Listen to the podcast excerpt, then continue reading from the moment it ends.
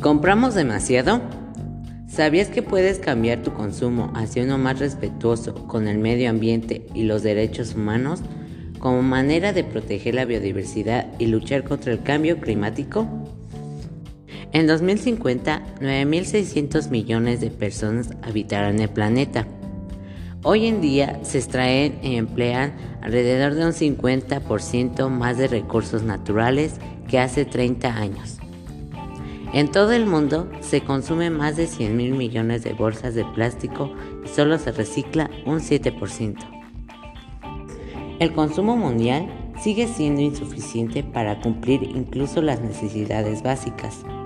En este contexto es importante reducir a la mitad el desperdicio per cápita de los alimentos en el mundo a nivel de comercio minorista y consumidores, para crear cadenas de producción y suministro más eficientes.